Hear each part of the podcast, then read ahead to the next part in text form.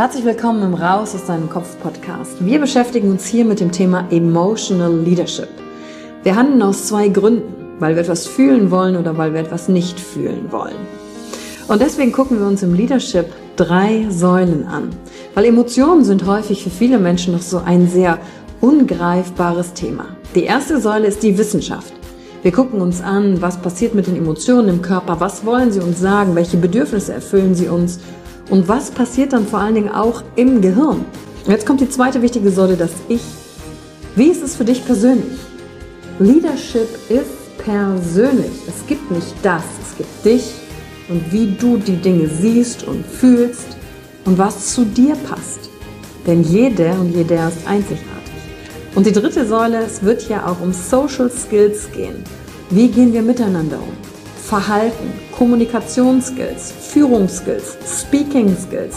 Also alles, um das Wir, das Miteinander zu stärken. Und dazu gibt es eigene Folgen mit persönlichen Erfahrungen von mir und ich schaue aber auch anderen Menschen in ihren Kopf durch Interviews, um zu gucken, wie sie die Thematik für sich gemeistert haben. Und du bist hier richtig, wenn du dir selbst auf die Schliche kommen willst. Wenn du die Kraft deiner Emotionen für dich und nicht gegen dich nutzen möchtest. Und wenn du vielleicht so ein Gefühl hast, von da gibt's noch mehr für dich in dieser Welt. Egal, ob du Führungskraft bist oder nicht. Denn am Ende führen wir immer, unabhängig vom Titel. Emotional Leadership. Discover Emotions, the key to your energy.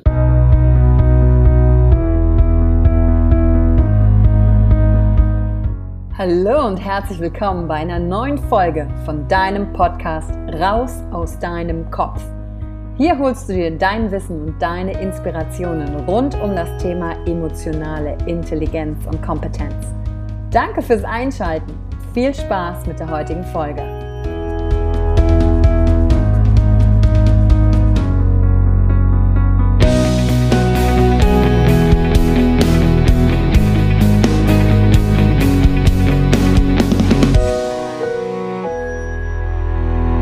Herzlich willkommen zur heutigen QA mit einer Frage von Franziska. Und die bezieht sich auf Fehler. Sie fragt, wie kann ich aus Fehlern lernen, negative Erfahrungswerte aus meinem Kopf bekommen, um wieder mehr ich selbst zu sein und keine Angst vor Wiederholungen zu haben?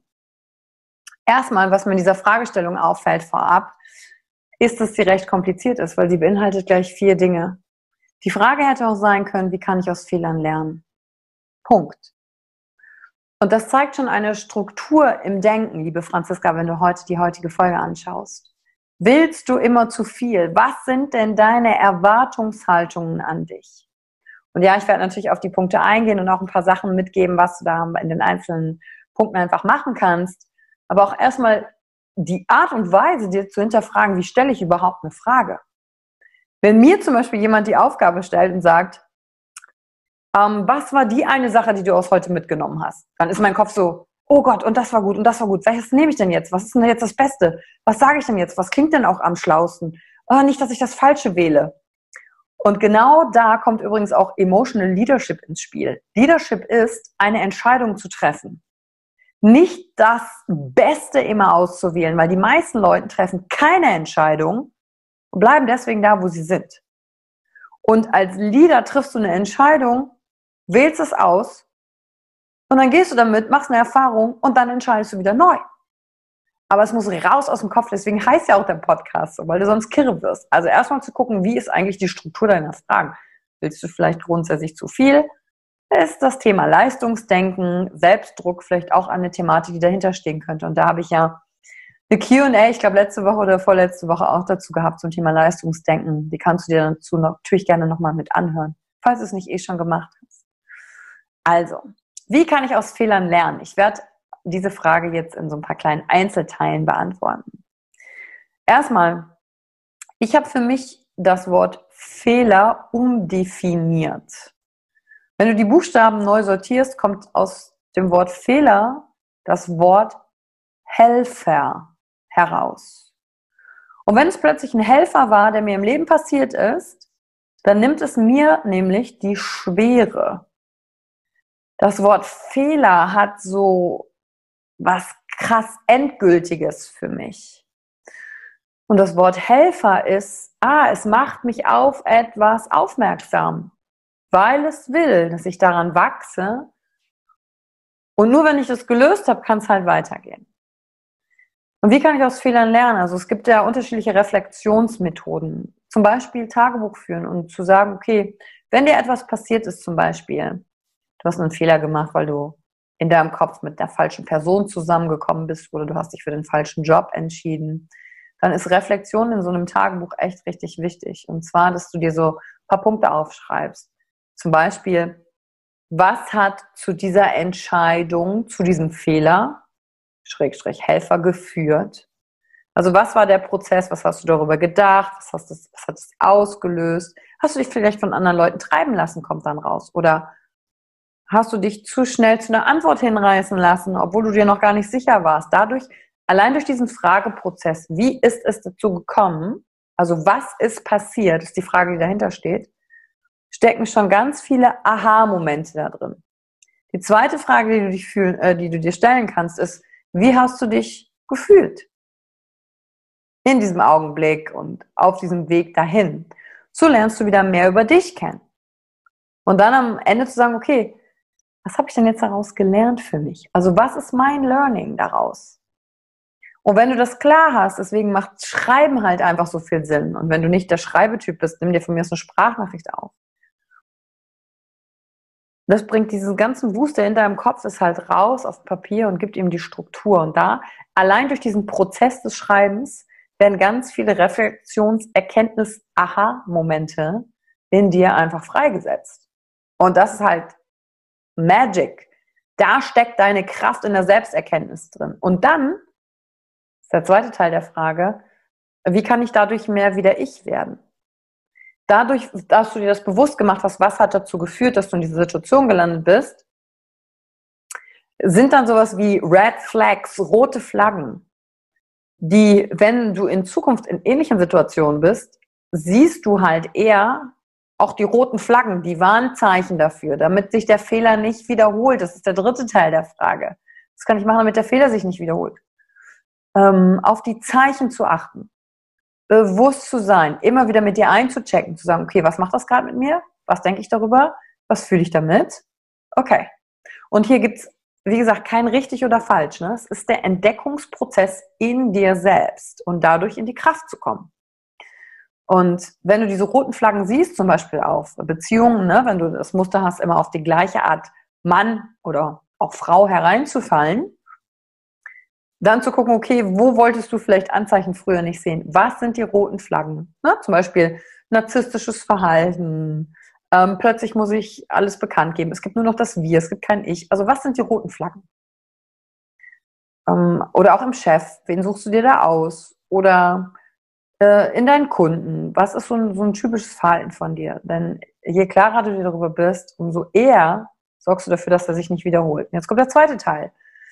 Und die Angst vor Wiederholungen. In dem Augenblick, wo du Angst vor Wiederholungen hast, guess what? Was passiert dann wohl?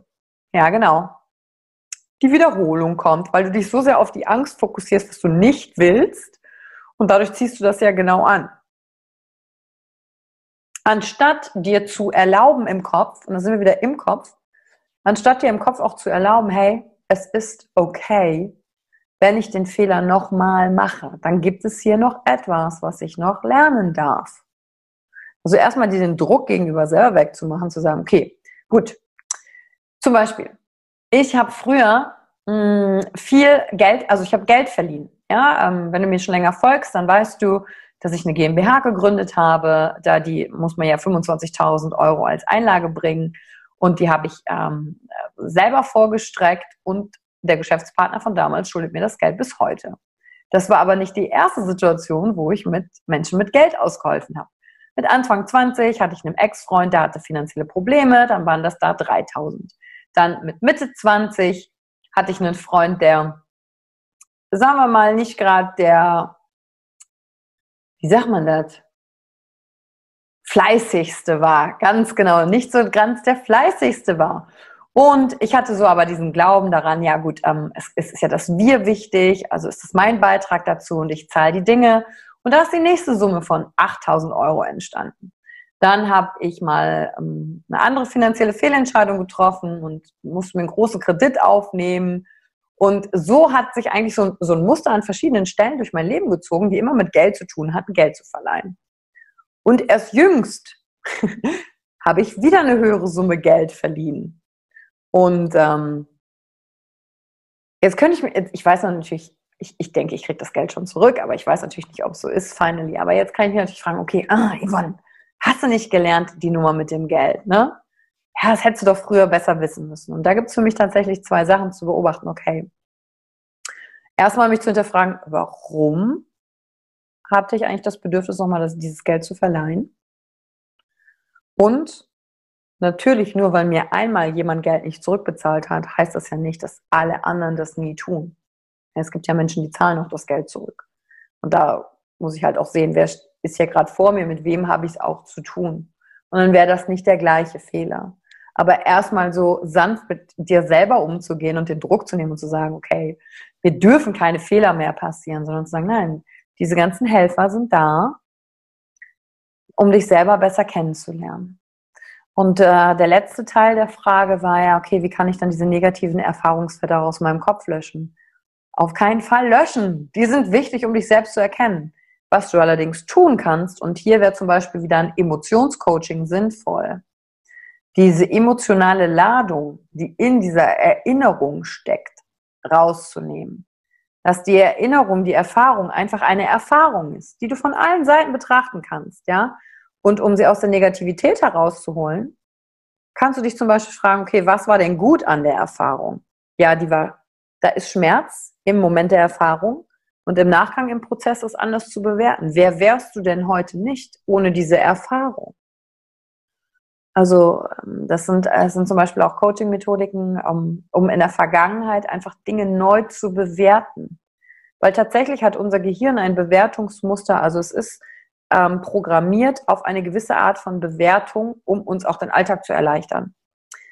Das Interessante ist, diese Bewertung muss aber nicht richtig sein.